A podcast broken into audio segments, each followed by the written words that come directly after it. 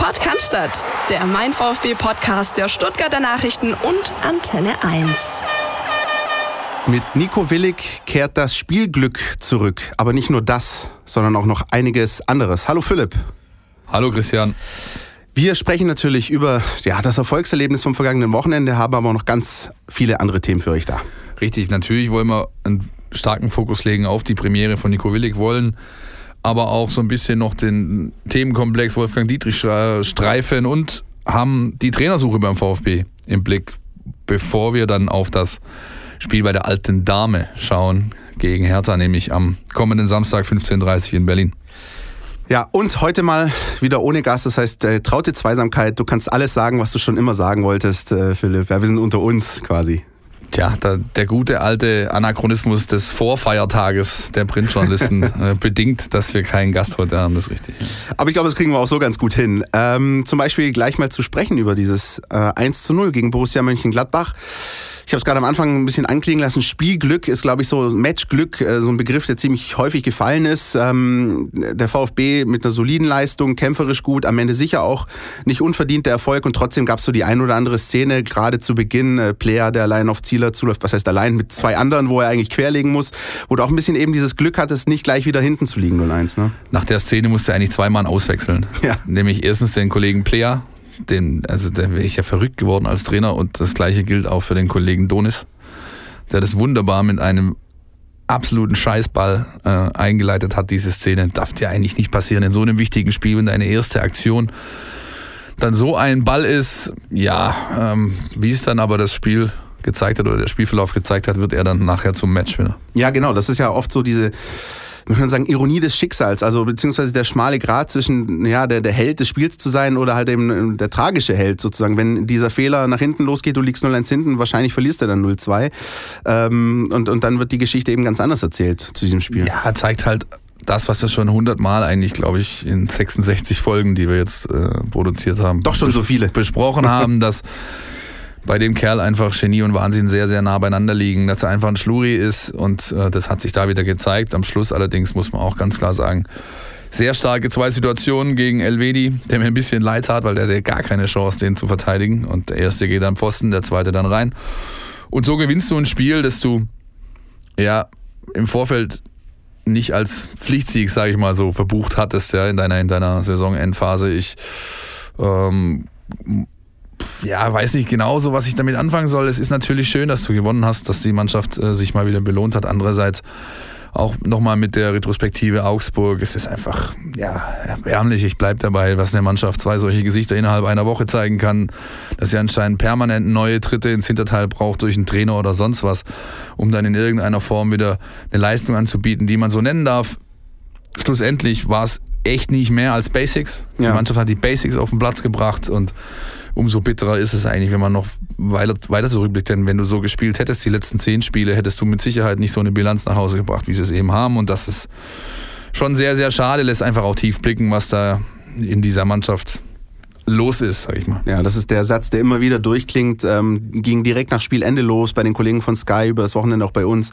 Und jetzt, selbst wenn du hier mit den Kollegen bei Antenne sprichst, sagen auch, Mensch, mit, mit dieser Einstellung, schon die letzten zehn Spiele, sagen wir mal, dann wirst du jetzt vermutlich ganz anders dastehen. Vielleicht jetzt nicht äh, irgendwie im ganz gesicherten Mittelfeld, aber doch vielleicht irgendwie in SC Freiburg-Sphären oder so, solche Geschichten. Ist aber nicht so.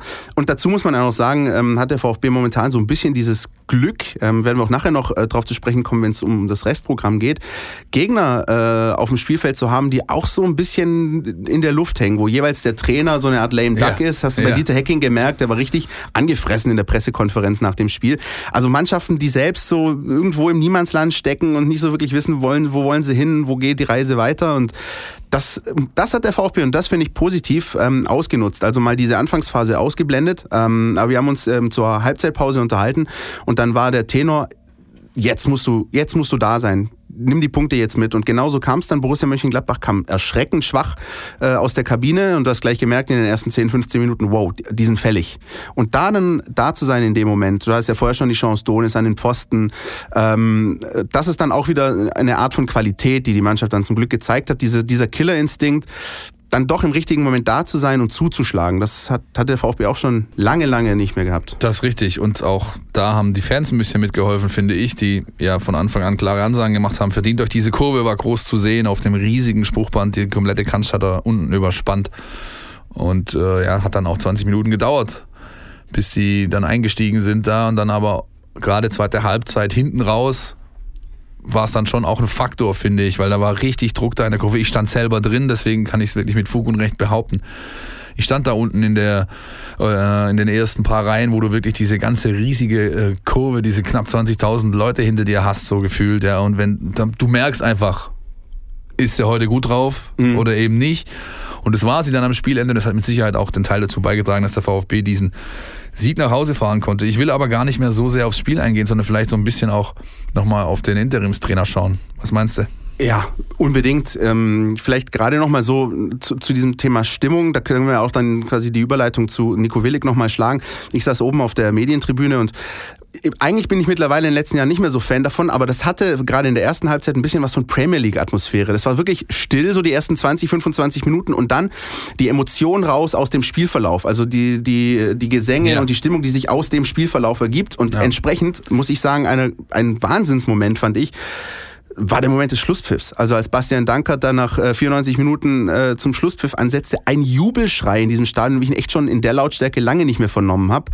Und diesen Jubel gab es aber auch unten an der Seitenlinie. Neben mir sind Leute in die Knie gegangen. Ja, also da haben ja. Leute sich echt hingekniet und, und wirklich einen, einen infernalischen Schrei ja. losgelassen Richtung Himmel, um sich quasi zu bedanken dafür, dass es eben so gelaufen ist. Äh, fand ich auch gut, dass der Sportchef Hitzelsberger da entsprechende Worte gefunden genau. hat und gemeint hat, hey, das ist eigentlich eine gute Aktion gewesen und ähm, auch ein Zeichen an die Mannschaft, die das wohl offensichtlich auch war genommen hat. Ja. ja. und eben der Punkt, den du jetzt auch noch äh, vorher hast anklingen lassen, also Nico Willig, aber nicht nur Nico Willig, sondern das Trainerteam um Tobi Radke, Paco Vaz und ja. äh, vor und allem Jens Grahl. Der einzige Ultra, der in, in, der Bundesliga auf einer Ersatzbank sitzt, genau. Wahnsinn. Jens Grahl, ja. ja also das waren wirklich Bilder. Ich meine, irgendwo habe ich gelesen, es ist eigentlich schon schlimm, dass, ähm, dass ein emotionaler Trainer eine Klickstrecke wert ist, aber es war wirklich so. Wir haben äh, uns am Sonntag, am Tag danach, die Bilder angeschaut, die uns geliefert wurden äh, von den Kollegen. Also Wahnsinn. Und gesagt, das, das muss jetzt als Geschichte Geschichte erzählen, weil sowas hast du beim VfB auch schon lange nicht mehr gesehen, so, so eine Emotion. Der letzte ja. Trainer, der weggeflankt wurde, war, glaube ich, Jürgen Kramny, der auch schon ja. hier in der, in, der, in der Kabine stand, äh, mit Daniel Didavi damals. Ja. Und am Wochenende hat halt Jens mal ein bisschen rasiert. Gut, ähm, ja, Nico Willig, ich meine, man hat eigentlich quasi die Fortführung dessen gesehen, was er in der PK gebracht hat, was er in den mhm. öffentlichen Einheiten gezeigt hat. Unglaublich emotional, unglaublich intensiv, der lebt das einfach, ja, und überträgt das ein Stück weit mit Sicherheit auch auf seine Spieler, gerade die, die dann bei ihm an der Außenlinie sind. Ähm, da, da, da kommt das, kommt das mit Sicherheit an und, und, und, und ja, scheint positive Effekte zu haben. Es ist definitiv was anderes, als wenn da draußen jemand steht oder sitzt dann da mit irgendwie den Händen vergraben in der Tasche und irgendwie so guckt und ja, was, was, ja, was, was mache ich jetzt, was will ich jetzt, was, was gebe ich denen mit? Ich ähm, habe Ingame-Coaching gesehen von ihm, was ich ganz gut fand. Der Umstellung situativ, äh, aber auch dann immer wieder mal sich einen rausgeholt und klare Ansagen gemacht. Ähm, fand ich schon ganz gut. Und ich musste immer wieder an die Worte denken, die Gerhard Pfisterer letzte Woche in unserer Folge äh, ausgesprochen hat. All das nutzt nichts, wenn dieser Funke nicht vom Trainer oder dem Trainerteam auf die Mannschaft äh, übergreift. Den Eindruck konnte man dann durchaus haben. Exakt so ähm, ist es, ja. Ja, und ähm, aber jetzt nochmal würde ich gerne von dir einfach wissen, weil du ihn ja einfach schon eine Spur länger kennst. Ähm, ist er dann, ist er so gewesen, also ist er er gewesen, ist er an der, klar ist natürlich U19 im Stadion eine andere Atmosphäre, aber hast du ihn so authentisch wahrgenommen wie, wie, wie zuvor auch? Ja, habe ich. Ähm, ich habe es war fast schon ein bisschen too much, ehrlich gesagt, weil wenn er seine U19 äh, gecoacht, da ist er natürlich ruhiger irgendwo, was aber auch damit zusammenhängt, dass du halt einen Favoriten trainierst. Ja, du bist eigentlich in jedem Spiel der Favorit. Du weißt, wenn ich meine Leistung auf den Platz bringe, respektive wenn meine Mannschaft die Leistung auf den Platz bringt, dann gewinnen wir hier dieses Spiel. Da kannst du natürlich ein bisschen ruhiger agieren, aber auch da hast du immer mal wieder, gerade wenn du im Schlien spielst, da ist ja nicht viel los, hat er ja selbst gesagt. Ja, da kommen halt auch so 30 Leute. Ähm, da hörst du natürlich auch viel. Ja, da hörst du wirklich Ingame-Coaching, da hörst du klare Ansagen, da hörst du aber auch mal einen Fluch, der einfach auch dazugehört. Ja, das ist ja was, was, was man in der Bundesliga trotz Außenmikrofon nicht mehr so äh, oft einfangen kann, aber er ist einfach, ja, also ich habe, wie gesagt, das gesehen, was ich von ihm erwartet habe. Und ich glaube, diese Schiene wird es auch weiterhin zu sehen geben. Ja, er hat auch in der Pressekonferenz nach dem Spiel ähm, auf die Frage, was denn so anders war oder ob er sich irgendwie groß umstellen musste, hat er gesagt, nee, eigentlich war es schon im Großen und Ganzen gleich, aber diese Lautstärke um einen rum, also dass nicht jedes Wort von dir sofort direkt auf dem Spielfeld wahrgenommen wird, also da musste meine Stimme schon noch ein bisschen leiden, da musste ich schon ein bisschen mehr Gas geben, hat sich auch ein bisschen angeschlagen angehört, das ist glaube ich auch eine Geschichte, ist nochmal ein Unterschied, ob wenn du sagst 30 äh, Leute oder fast 60.000. Äh, ja, ja 30 ja. ist natürlich untertrieben, also so 200, ja. 300 kommen da schon, aber es ist natürlich kein Vergleich. Aber auch taktisch hat äh, Nico Willig einiges ähm, probiert. Ähm, wir hatten ja auch die Diskussion, wie wird das wohl machen? Ähm, wen wird das spielen lassen, wen nicht. Am Ende äh, kristallisierte sich so eine Sache raus, die, die so einen Überraschungseffekt hatte. Das war nämlich Annie Beck. Äh, vorzuziehen in die Mitte. Ähm, wie hast du den Kniff wahrgenommen? Das ist etwas, was, glaube ich, durchaus auch den Gegner überrascht hat. Und Thomas Hitzelsberger hat sich auch am Tag danach äh, geäußert. Er also als ich diesen Vorschlag dann gehört habe, gesagt, okay, ähm, interessant und, und so hat sich das dann auch auf dem Platz irgendwie dargestellt. Interessant. Ja, ich meine, er hat halt auf, auf was Naheliegendes gesetzt, nämlich Ruhe am Ball, Routine. Ja. Erfahrung im kompletten Mittelfeld. Also alle vier, die da gespielt haben, da war nicht viel mit jungen Hunden und so. Da hat der natürlich schon drauf geachtet, dass es A zusammenpasst und dass es auch äh, eine taktische Variabilität mit sich bringt. Ja, ich habe da ganz oft eine Raute gesehen, ja, ähm, dann gegen den Ball ist man quasi in so ein, hat man einen Dreierblock gebildet vor der Viererkette, um das, um das, um das Zentrum zu verdichten, um Gladbach über die Außen irgendwie zu zwingen anzugreifen und da war halt echt nicht viel los. Ja. Also wenn man gesehen hat, was Hazard und Hermann und äh, die Jungs, die da sonst eigentlich in der Lage sind, auch Spiele selbst zu entscheiden, was sie angeboten haben, war relativ wenig und das äh, hat man eben gut ausgenutzt. Und Andy Beck hat ja selbst gesagt, ein Signalspieler für ihn, ja, ein Spieler, der, der, der, der verlängerte Arm, der klassische verlängerte Arm auf dem Spielfeld.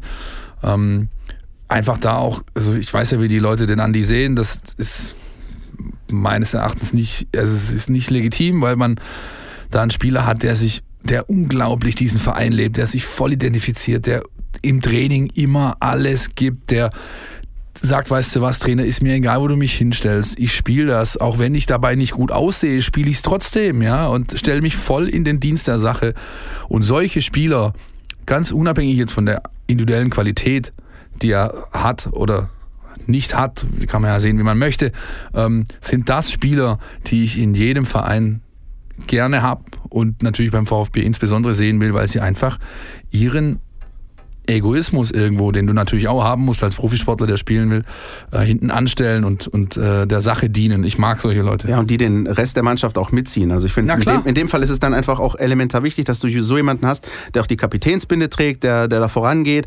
Und das äh, kann sich dann im Idealfall, wenn du eine in diesem Fall intakte Mannschaft auf dem Platz stehen hast, kann sich das eben auswirken auf den Rest. Ich erinnere mich an die eine Szene, als Benjamin Pavard mit einer riesen Grätsche äh, irgendwie klärt und dann kommt äh, Kollege Kabak und, und schlägt richtig ab mit ihm und nimmt ihn fast in den Arm. So diese, ja. diese Körpersprache auch zu zeigen, jawohl, hier, wir, wir waren es nicht immer zugegeben, aber hier versucht jetzt eine Einheit wieder auf dem Platz zu stehen, weil anders geht's nicht. Genau das, an diesen Hebeln hat er halt stark gedreht. Ja, die Jungs aufbrechen in Einzelgesprächen, aber auch in, in, äh, in, in mit gruppentechnischen, taktischen Maßnahmen mhm. zu sagen, hey, wir haben jetzt hier einen, einen Pokalwettbewerb, den er ausgerufen hat und dem ordnen wir alles unter und es geht eben nur, wenn wir über einen Teamgeist kommen. Das hat man klar gesehen, habe ich auch, ich war heute Vormittag, wir nehmen Dienstag auf, ich war heute Vormittag beim Training.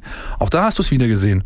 Ja, dass die Mannschaft eine ganz andere Körpersprache hat schon im Training. Ja, da wird viel mehr gesprochen, da wird abgeklatscht, da wird, da wird gejubelt und auch mal gefeixt. Er hat dann am Schluss hat einen Wettbewerb gemacht, wo quasi zwei Mannschaften, also ohne Leibchen mit Leibchen gegeneinander einwerfen und immer einer musste dann reinlaufen und quasi köpfen und, und dann wurde eben nachher gezählt, wer mehr Tore gemacht hat. Aber was da für eine Stimmung war, wie, wie, die, wie die Jungs gefeiert und gejohlt haben, das ist auch eine ganz simple Maßnahme, um eben Teamgeist zu stärken. Verbunden natürlich damit, dass da auch trotzdem technischer Aspekt dabei war. Ja. Einwerfen, Köpfen, äh, plus für die Torhüter noch natürlich eine, eine klasse Einheit, wo sie aus drei, vier Metern gefordert werden. Insofern, da stimmt einfach die Mischung und da fühle ich auch so ganz stark, ehrlich gesagt, den Einfluss von Tobi Rathgeb, der, der ja lange Jahre auch als Profi gespielt hat, der alle möglichen Situationen durchgemacht hat, der was was ich wie oft Abstiegskampf gespielt hat als ja. Kapitän und der ganz genau weiß, wen er sich mal rausnehmen muss, wie er denjenigen anpacken muss, da der, der die Sprache dieser Spieler spricht und schon in diesen zweieinhalb, drei Einheiten, die ich jetzt gesehen habe, einen ganz anderen Draht zu den Individuen findet, wie beispielsweise vor ihm Halil Altintop, ohne das jetzt schlecht zu heißen, was Altintop gemacht hat. Aber das, das ist ein Unterschied, den man wirklich sieht, den man spürt, selbst wenn man nur als Zuschauer draußen ist und ganz genau beobachtet, was da auf dem Spielfeld, auf dem Trainingsplatz passiert.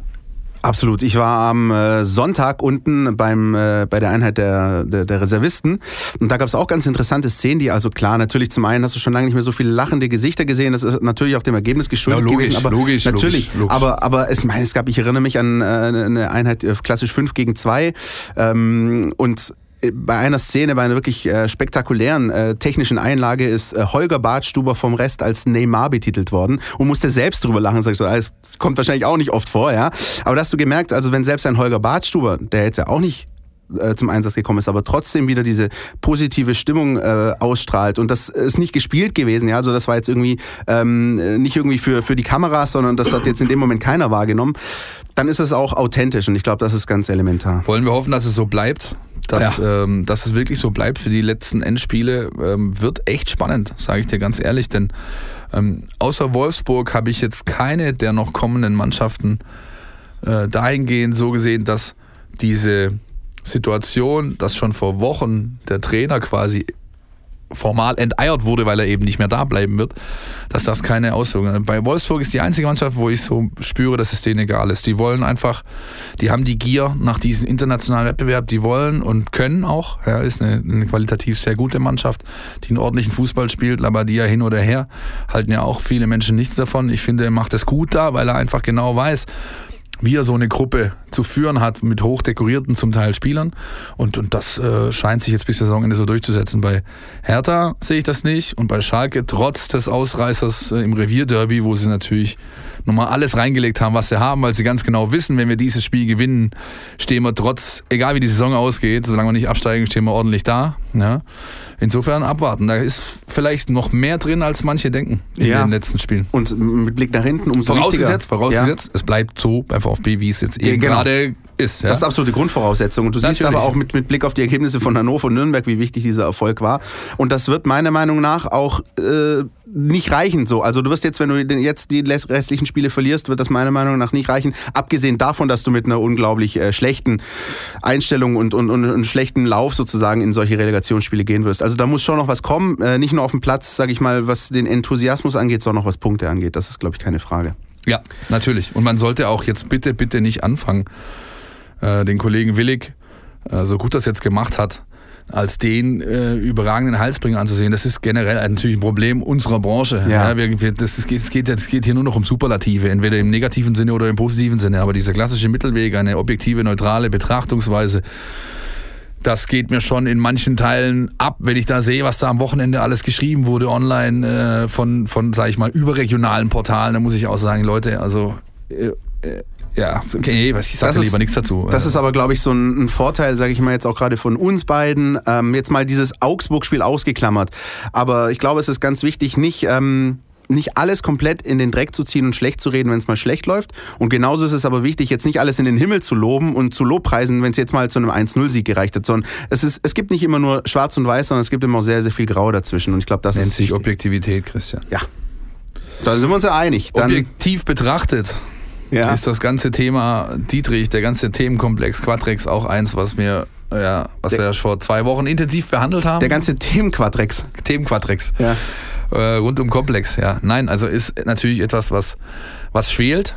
Äh, allein schon deswegen, weil der Kicker Woche für Woche nachlegt. Ja, äh, Benny Hofmann da zu aller Vorderst, den man wirklich ähm, auch, das ist glaube ich ein bisschen atypisch für die heutige Zeit, den man für diese ganze Geschichte auch so ein bisschen äh, ja, sag ich mal, aus dem Alltagsgeschäft rausgenommen hat und ihm wirklich intern beim Kicker jetzt innerhalb der Redaktion die Gelegenheit gegeben hat, so da wochenlang wirklich in die Tiefe zu gehen, weswegen er natürlich jetzt sehr, sehr gut im Thema ist und da einiges ausgegraben hat, stellt sich halt die Frage, wann denn Wolfgang Dietrich tatsächlich mal liefert jetzt mit seinen ähm, ja, Bestrebungen, die er ja angekündigt hat, dass er das alles unfallfrei belegen kann.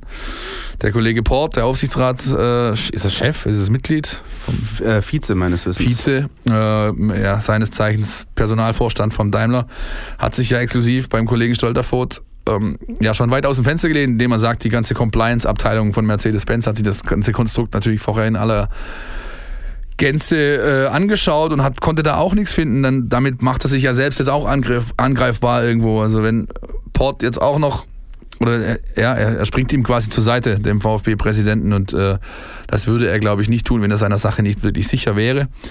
Insofern bleibt abzuwarten, was da zu tun ist, äh, was da zu tun ist, was da, was da sich noch tun wird. Ich bin sehr, sehr gespannt, ob es wirklich unfallfrei zu belegen ist.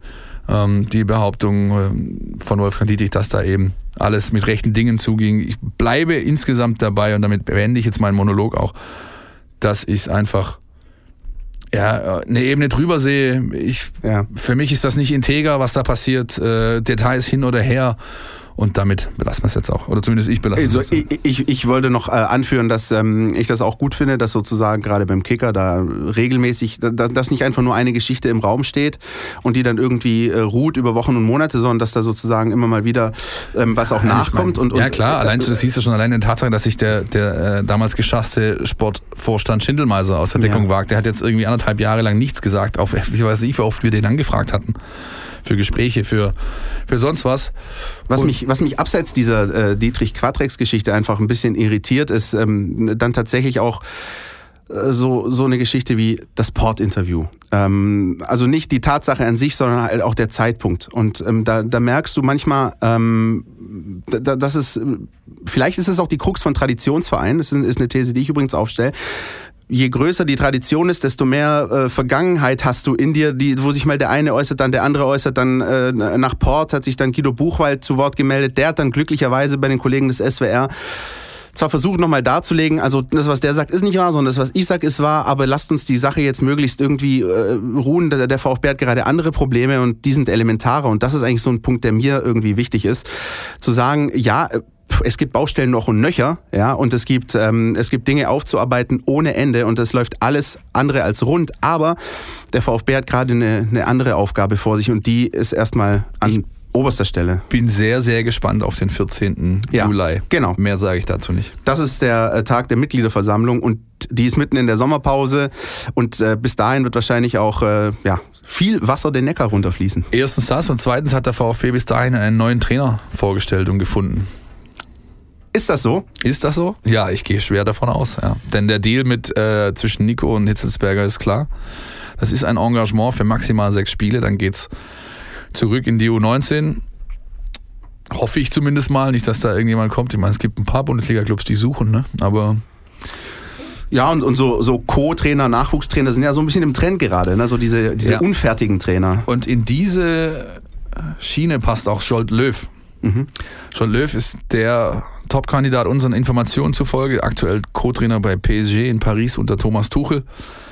Ähm, wo es auch übrigens nicht ganz so gut läuft. Er hat das Pokalfinale jetzt verloren, mhm. ja, die Meisterschaft zwar geholt, aber Champions League früh ausgeschieden. Das ist alles andere als was, das, was man sich da vorstellt im Emirat ähm, hinsichtlich einer ordentlichen Saison. Bin mal gespannt, wie es da weitergeht. Und unabhängig davon, wie es mit Tuchel weitergeht, wäre Löw natürlich jemand, der sehr gut beim VfB reinpassen würde, weil er auch, wie, wie du es gerade gesagt hast, unfertig. Das ist, das ist ein, ein, Trainer, der noch in der Entwicklung ist. Ja, das gilt auch für die anderen Kandidaten, die es da gibt. Ja, die, äh, ich nehme hier Tim, Tim Walter oder den, den Kollegen Bayerlotze von Jan Regensburg. Beides ja. Trainer, die glaube ich, ganz gut in das Anforderungsprofil passen würden, das Thomas Hitzelsberger definiert hat, indem er eben gesagt, wir haben letzte Woche darüber gesprochen, indem er gesagt hat, der Verein gibt hier die Leitplanken vor, der Verein gibt die Leitlinie, die Definition der Philosophie vor und danach äh, verpflichten wir jetzt unser Personal.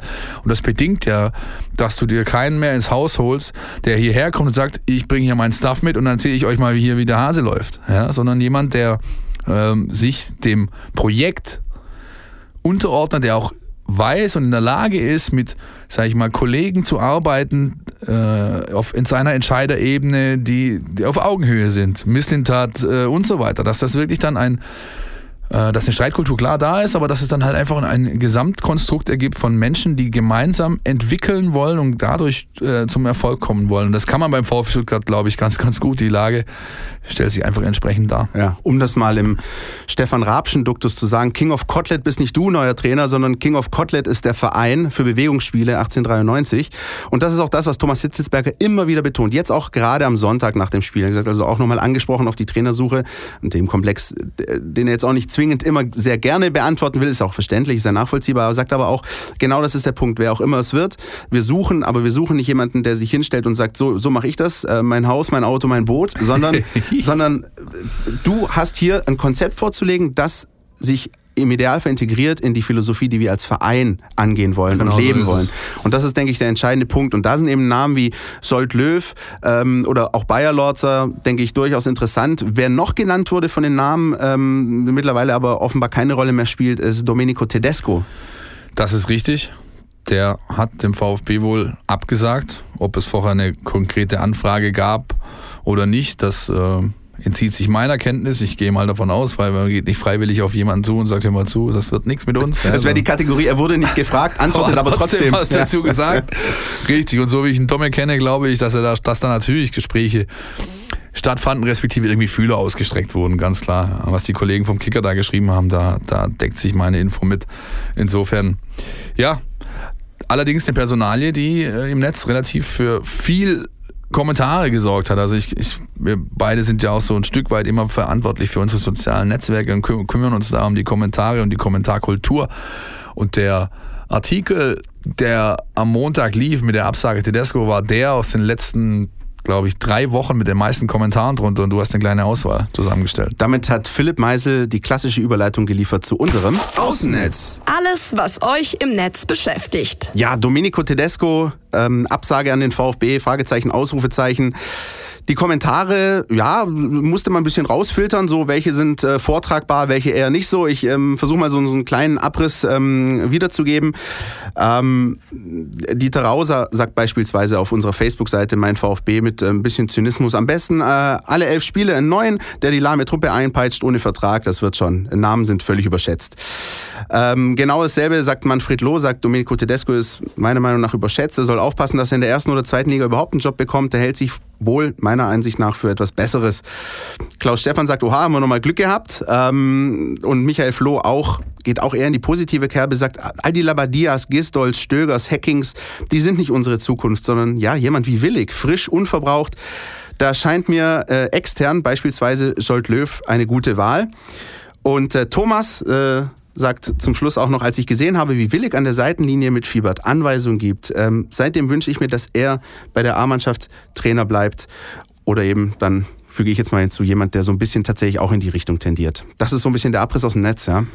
Ja, man bildet, bildet die Gesamtgemengelage gut ab, wobei ich natürlich nicht äh, d'accord gehe mit, damit äh, dass Tedesco beispielsweise überschätzt ist. Ja. Man sollte, man sollte nicht immer alles davon habe ich vorher indirekt auch beim Kollegen Andy Peck gewarnt, nicht immer alles an äh, Zahlen, Statistiken, Erfolgen oder Misserfolgen festmachen, sondern man muss natürlich das Ganze ein bisschen differenzierter betrachten. Und auch Domenico kenne ich schon sehr, sehr lange, der auch beim VfB lange war und ich weiß nicht, wie viele Gespräche ich mit ihm geführt habe über ähm, den Fußball an sich und den Stil, wie Mannschaften, die er trainiert, auftreten sollen, was er gerne hat. Und ich muss sagen, das ist ein Bild, das mir sehr, sehr gut gefallen hat und was ich mir auch durchaus dann vorstellen könnte. Mal hier allerdings ähm, scheint es momentan einfach nicht sein Nahziel zu sein. Insofern muss man das auch respektieren. Und ich, ja, ja wie gesagt, ich immer ein bisschen vorsichtig mit so, mit so, mit so schnellem Ab- oder Vorverurteilen, dass Richtig. eben in den sozialen Netzwerken viel stattfindet, was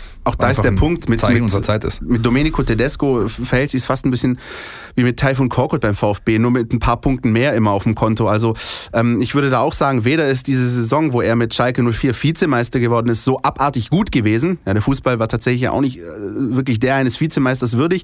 Da hätten sie vielleicht ein bisschen weniger Punkte verdient gehabt und genauso aber jetzt in der Saison nicht alles so katastrophal schlecht. Ähm, da hätten sie eigentlich auch ein paar Punkte mehr wiederum verdient gehabt. Also das ist wirklich manchmal eine ganz komische Gemengelage. Unterm Strich bleibt festzuhalten, ich bin sehr, sehr gespannt, auf wen die Wahl nachher fällt. Ich kann mir auch gut vorstellen, dass da noch Namen auftauchen, an die wir jetzt noch überhaupt nicht denken, respektive die viele gar nicht kennen. Ja, was ich eben glaube, ist, dass die Stoßrichtung beibehalten wird. Hisselsberger und Missintat suchen jemand, der entwicklungsfähig selbst noch ist, mitentwickeln möchte und eben klar die Maxime, die der Verein vorgibt, respektiert und danach arbeitet. Bin sehr gespannt, wer das wird, ehrlich und, gesagt. Und da sagt Thomas Hitzelsberger im Übrigen auch, ähm, natürlich unabhängig von der Ligazugehörigkeit. Also jemand, der dann kommen muss, also selbst wenn das jetzt nicht mehr gut gehen sollte tatsächlich und man absteigen sollte, dann ändert sich an dem, an dem Konzept der Trainersuche nichts. Sondern ich will die, denjenigen Trainer dann holen, der wird hier verpflichtet, um was auf die Beine zu stellen, egal ob es jetzt 2019, 20 äh, in der ersten Liga weitergeht oder halt eben nochmal in der zweiten. Ja. Das finde ich auch wichtig. Ja. Warten wir es einfach ab und konzentrieren uns doch mal auf das anstehende Spiel am Wochenende, Christian. Ja. Das nächste Spiel ist immer das schwerste und so. Ne? Das ist wirklich so. Wollen wir eigentlich nächste Saison mal wieder eine, eine, eine, kleine Kasse hier einführen? Ich glaube, wir sollten das tun. Das wird dann wieder nicht billig, aber. Ja, du, mein Gott. Ja. Ich sag mal so, äh, nur nach Hause gehen wir nicht. Hertha BSC auswärts. Samstag 15.30 Uhr im wahrscheinlich nicht pickepackevollen Olympiastadion. Das Nein. ist tatsächlich ein bisschen trostlos. Also jeder, Selbst der wenn der komplette Prenzlberg hier kommen würde, würden sie das Stadion nicht voll machen können. also jeder, der das Olympiastadion kennt, von beispielsweise DFB-Pokalfinale, ich bin 2006 nochmal bei einem WM-Spiel dort gewesen, dann ist das ein richtig geiles Stadion, festlich, großartig. Aber wenn Samstag 15.30 Uhr die Hertha ein Heimspiel hat, ist es echt schon trostlos, muss man sagen. Ja, tut, sie tun zwar viel dafür, dass sich das ändert, allerdings bringen sie es halt auch nicht so wirklich auf den Platz. Ne? Das, das, es ist so ein bisschen eine Parallele zu dem, zu dem Sportlichen, was die Mannschaft so zeigt. Das ist eine Wundertütentruppe. Wenn die einen guten Tag haben, sind sie in der Lage, auch Top-Teams zu schlagen. Äh, meistens ist es aber nicht der Fall und dann ist es einfach eine Mannschaft so, so, so, so, so graue Maus mäßig irgendwie, die ab und zu einfach Ausreißer nach oben hat, kaum welche nach unten. Ähm, Die alte Dame als graue Maus, sehr schön. Sehr ja, schöner aber Vergleich. Auch, was ich meine, was da Brez und Konsorten veranstalten, um da irgendwie das, die Truppe sexier zu machen, also die, jetzt hinsichtlich Fans, Öffentlichkeitsarbeit, das ähm, geht meistens genauso kapital nach hinten los wie die Spiele, die sie in, den letzten, in der letzten Zeit zeigen. Es ist, ich weiß nicht, also ich kann mit der Mannschaft irgendwie gar nichts anfangen. Du hast ja so Mannschaften in der Liga, die magst du, ja, die begeistern dich vielleicht auch durch die Art und Weise, wie sie eben auftreten, wie sie Fußball spielen. Äh, dann gibt es eben Mannschaften, die magst du gar nicht. Durch den Habitus, den sie haben oder durch den Fußball, den sie spielen. Und dann, dann hast du Hertha. Und dann hast du Hertha, ja, das ist äh, so die, die, also vorher haben wir von Differenzierung und Grauzonen gesprochen. Ich meine, also da ist Hertha halt mittendrin. Das ist die grauste aller grauen Mäuse, die du dir irgendwie vorstellen kannst, ja, mit einem 1-Euro-Shop auf, dem, auf der Brust und was weiß denn ich alles. Also ich kann mit der Truppe irgendwie nichts anfangen. Trotz dessen, dass ich Paul Dardai, der jetzt auch die nächste Lame Duck ist, gegen die wir irgendwo antreten, mag, weil der war eigentlich immer sympathisch, wenn ich Ja. den so irgendwie irgendwo gesehen habe bei einem öffentlichen Auftritt. und auch authentisch im Erfolg, im Misserfolg, äh, finde ich tatsächlich auch sehr, sehr sympathisch. Das Problem, ist es ein Problem, dass die Hertha schon seit einer ganzen Weile kein Spiel mehr gewonnen hat? Ist es ein Problem? Ich, äh, mir, mir, es ist natürlich auch so eine, so eine angeschlagene Mannschaft, ähnlich wie Mönchengladbach. Vielleicht ist es ja gut, dass die jetzt in der Vorwoche ihr Ding Ja. äh, nicht gewonnen haben. Ja. Ähm, Das war die Hinrunde, das war so ein Spiel, wo ich dachte, hieraus könnte was erwachsen. Ja, weil man hat einen Rückstand irgendwie umgebogen, ja, hat da eigentlich ganz, ganz ordentlich gespielt äh, und dann entsprechend auch was mitgenommen. Und da dachte ich so, hey, cool, die Vorwoche hast du 0-3 in Gladbach, sang und klanglos die, die, die Wrack voll bekommen. Aber es ist nichts passiert. Jetzt sind die Vorzeichen andersrum. Jetzt hast du in Mönchengladbach, äh, gegen Mönchengladbach was mitgenommen. Äh, und man hast natürlich jetzt immer so ein Stück weit man spricht ja immer von vergolden und so, ja, das letzte Spiel vergolden oder versilbern oder für immer. Jetzt hast du natürlich dahingehend, aber ich glaube einfach, dass ähm, ähm, wir wieder so einen Mannschaftsauftritt sehen werden wie in der Vor wie jetzt am Samstag. Das heißt, eine Mannschaft, die wirklich Gas gibt, die einfach Basics auf den Platz bringt, die eklig ist, wenn man sieht, wie sich Beck und Sosa in den ersten 10, 15 Minuten ihre gelben Karten abgeholt haben, wie oft da der Ellenbogen draus war insgesamt. Das war schon das, was du sehen musst, einfach, was du bringen musst auch im Abstiegskampf. Das geht halt nicht überhöflich, nett und äh, so weiter, sondern da muss man halt auch mal zäckig sein. Und wenn sie das auf den Platz bringen, glaube ich, dass du der Mannschaft, die ja völlig im Niemandsland schwimmt, die wissen nicht, wer der Trainer ist, die wissen, dass sie international nichts mehr reisen, die wissen, dass sie nichts mehr absteigen können. Die, das ist ja, hast du meines Erachtens gute Aussichten. Da was Sag's zu doch platt, die brauchen die Punkte doch gar nicht eigentlich. Ja? Aber es ist dann halt leider oft so, dass es dann trotzdem äh, nicht so ganz einfach wird. Äh, gerade was du angesprochen hast, diese Härte, diese Bissigkeit, diese Galligkeit, das ist ja das, was Markus Weinziel damals nach dem Augsburg-Spiel gesagt hat. So, es ist nicht mal so, dass wir die Zweikämpfe verloren haben, wir haben sie nicht mal geführt. Und das hat sich jetzt ähm, gegen Gladbach ganz anders dargestellt und das wird natürlich auch ein Faktor sein am Samstag. Und natürlich auch noch andere Dinge werden äh, am Samstag eine große Rolle spielen, vor allem taktischer Natur. Und ähm, wir haben wieder unseren äh, Kollegen Jonas Bischofberger ein bisschen angesetzt auf äh, ja, den VfB unter Willig und die taktischen Aspekte mit Blick auf dieses Spiel am Samstag. Würde ich sagen, hören wir mal rein. Die Mein VfB Taktiktafel. Hier geht's ins Detail. Die Premiere von Nico Willig als VfB-Coach war direkt ein Erfolg mit dem 1-0 gegen Borussia Mönchengladbach. Außerdem hat man äh, anders als zum Beispiel bei Hüb Stevens bei dessen Rettungsmission beim FC Schalke auch direkt äh, ein neues System gesehen, eine neue taktische Identität sogar. Ähm, der VfB ist jetzt wieder eine, eine ganz klare Pressingmannschaft und Kontermannschaft.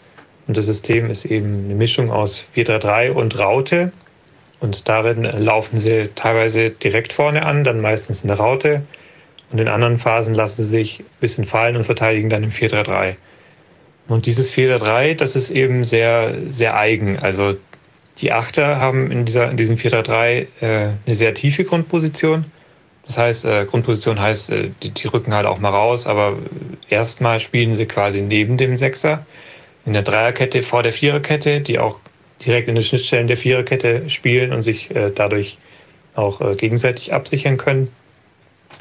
Und äh, dafür spielen halt die, die Außenstürmer sehr hoch und sehr breit und verteidigen nicht so viel mit nach hinten. Und die Idee ist halt, dass dann dieser kompakte Siebener-Block äh, mit, mit der Vierkette und den drei Sechsern sehr viel wegverteidigen kann, dass man damit äh, das Zentrum und die Halbräume sehr kompakt zustellen kann, äh, dort Bälle gewinnt und dann halt direkt über die drei offensiven Spieler äh, kontern kann. Also da kriegt dann die Darwin Ball, kann direkt eine Tiefe spielen auf Donis oder Gonzales, kannst auch Donis und Gonzales den Ball direkt geben die können dann auch äh, im Dribbling Tempo aufnehmen gegen, gegen, äh, gegen Gegenspieler. Und äh, das wird man dann auch gegen Hertha sehen, wahrscheinlich, das System, weil es auch sehr gut zu Hertha passt. Also Hertha ist eine Mannschaft, die ähnlich wie Gladbach sehr gerne durch die Halbräume spielt, durchs Zentrum spielt und da auch äh, Überladungen schafft mit den, mit den Außenspielern, die, die tororientiert spielen, die auch gerne einrücken ins Zentrum. Das heißt, die wird man wahrscheinlich ganz gut verteidigen können. Allerdings wird der VfB gegen Hertha wahrscheinlich auch äh, mehr vom Ball haben als gegen Gladbach. Und wie sie dann damit umgehen, das wird man dann sehen. Ja, bestätigt nochmal, was, was ich vorher auch schon gesagt habe, was, was man einfach am Samstag gesehen hat. Ja. Ähm, ähm, gutes Pressingverhalten, gutes Umschaltspiel, all das hat mir, haben wir im Vorfeld gesagt, wird wichtig sein gegen Gladbach. Man hat das gesehen. Ich gehe davon aus, dass wir es am Samstag wiedersehen werden. Ähm, ähm ja, äh, spannend auch das hat Jonas gesagt, wird dann tatsächlich sein, was, wie du mit dem Mehr an Ballbesitz umgehst. Ja. Äh, bin, ich, äh, bin ich allerdings ganz guter Dinge, weil vor allem äh, der Spieler, der dann für diesen Part wichtig sein wird, nämlich Daniel Didavi, nach Monaten, muss man jetzt sagen, wirklich äh, ansprechende Form zeigt. Das hat man heute auch im Training wieder gesehen. Der ist, da ist ein ganz anderer eine ganz andere Körpersprache da. Ja, er, ist, er, ist, in der Lage, wirklich sämtliche Paces mitzugehen. Er fordert ständig den Ball. Ähm, hat man auch, habe ich so lange nicht mehr von ihm gesehen, weil er sich eher versteckt hat, dann, wenn, wenn er nicht musste, weil er weiß, ich brauche meine Pausen, um dann in der nächsten und so weiter. Also ähm, das wird, wird sehr, sehr spannend sein. Ähm, ich glaube allerdings, äh, dass es nicht ganz so hoch pressen wird wie, äh, ja. wie jetzt gegen äh, wie jetzt gegen Gladbach, einfach weil, weil er eher locken will. Ne? Und dann aus, aus einer tieferen, wenn man zum Beispiel, kannst dich erinnern, die, die Szene in der 90. Minute, da, wo die Viererkette steht vom VfB, die stehen irgendwie drei Meter hinter der Mittelfeldlinie und werden dann nochmal schön ausgekontert und können sich am Schluss irgendwie noch retten aus der Nummer, aber sowas wirst du, glaube ich, nicht sehen. Glaube ich auch nicht. Ähm, Daniel Didavi, auch gutes Stichwort. Ich glaube, die beiden verbliebenen Auswärtsspiele sind so gegnertechnisch das, was, wo er möglicherweise eine Unterschiedsaktion äh, rausspielen kann. Also bei der Hertha und, und auf Schalke, das sind ja eher so Mannschaften, ja, die, wo, wo du möglicherweise so einen Spieler brauchst, der dann mal einen goldenen Moment hat. An sich glaube ich auch, dass sich viel nicht ändern wird. Wie siehst du es personell. Ähm, ich, ein, eine Strophe übrigens noch ganz kurz zu, zum Personal. Was mir sehr positiv aufgefallen ist äh, letzten Samstag war, dass Nico Willig ähm, trotz 1 zu 0 Führung irgendwie nicht die zwei Wechsel irgendwie für 90 plus aufgehoben hat, sondern er hat bereits den dritten Wechsel in der 75. Minute vollzogen. Das heißt auch nicht so hier hinten auf Zeit spielen oder sonst irgendwie, sondern ich will hier frische, äh, frisches Personal bringen, ich will das Ding hier aktiv gestalten. Und ja, stellt sich jetzt die Frage, wie wird das in Berlin? Deine Meinung? Auch da äh, denke ich, dass wir Ähnliches sehen werden. Das kenne ich auch von ihm aus der U19. Mhm. Der, also da, die ersten Wechsel kommen da spätestens in der 55. Ja. Gut, da hast du vier. Kannst natürlich ein bisschen anders damit umgehen, weil du einmal öfters wechseln darfst. Äh, nichtsdestotrotz, ähm, ich kann dir sagen, wer nicht mitspielen wird. am Samstag. Sind die Kollegen Zuber und Maffeo. Zuber aus dem äh, simplen Grund, dass er durch seinen Innenbandanriss einfach äh, nicht kann, ja, gesundheitlich.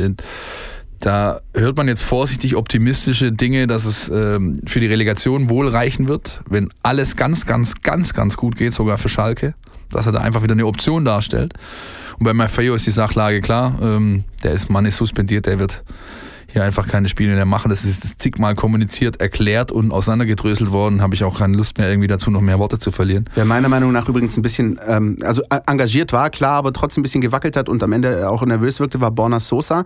Du glaubst du, dass er nochmal eine Chance kriegt? Ja. Ähm, ja? ja, glaube ich, weil er einfach ähm, deutlich mehr Potenzial in sich birgt als Risiko. Mhm. Bei ähm, Insua, seinem direkten Konkurrenten, Konkur Kon Konkurrenten. Weißt du auch, was du bekommst? Ja. Das ist relativ bescheiden. Du weißt auch, was du nicht bekommst, nämlich äh, zum Beispiel äh, sinnvolles Verhalten im Raum, äh, defensive Zweikampfstärke.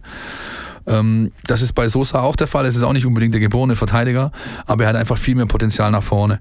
Und ich glaube nicht, dass er bei so einem jungen Spieler nach einem Spiel, wo er sichtlich gewackelt hat, klar, ähm, jetzt schon wieder den Daumen senkt und sagt, so, das war's, tut mir leid, diese eine Chance hattest du, das war's. Ähm, der wird wieder spielen. Und das ist auch, äh, so wäre der klassische Kniff sozusagen, ein Spieler, der jetzt ein bisschen unsicher wirkte, aber am Ende dieses Erfolgserlebnis mitgenommen hat, diesen 1 zu 0 Erfolg, daraus dann zu erwachsen und sich zu stabilisieren. Und genau. man sieht auch in seinen ja, Offensivbemühungen, da ist, da ist deutlich was da und da ist auch Talent, da ist ja nicht so, dass jetzt irgendwie, da ist es nicht so, dass drei Flanken ins Tor ausgehen, sondern. Nee, äh, das ist nicht so.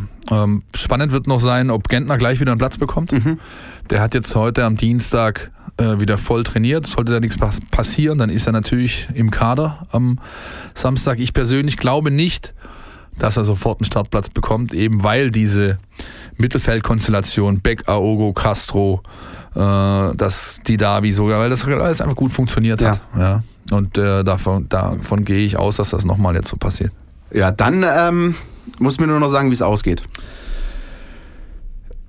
Ich bleibe bei meinen vorsichtigen Tipps der letzten Wochen. Äh, sage entweder nichts zum Ergebnis oder wenn ich was sage, dann tippe ich sehr, sehr vorsichtig. Ich glaube, wir holen da einen Punkt und bringen ein äh, 1 zu 1 mit nach Hause. Sehr schön, da sind wir uns ja fast einig. Ich sage, das Spiel geht 0-0 aus.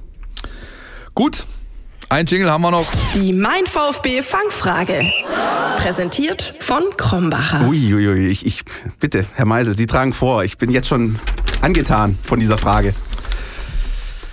Unsere Gewinnspielfrage in dieser Woche. Es gibt wieder was zu gewinnen, nämlich zwei VIP-Karten für das letzte reguläre Heimspiel des VfB Stuttgart in dieser Saison gegen den VfL Wolfsburg nächste Woche. Wie immer gilt, info at meinvfb.de ist die Adresse, an die ihr schicken müsst, mit Name, Anschrift, Telefonnummer, damit wir euch kontaktieren können und den Gewinn zuschicken, wenn es denn soweit kommt.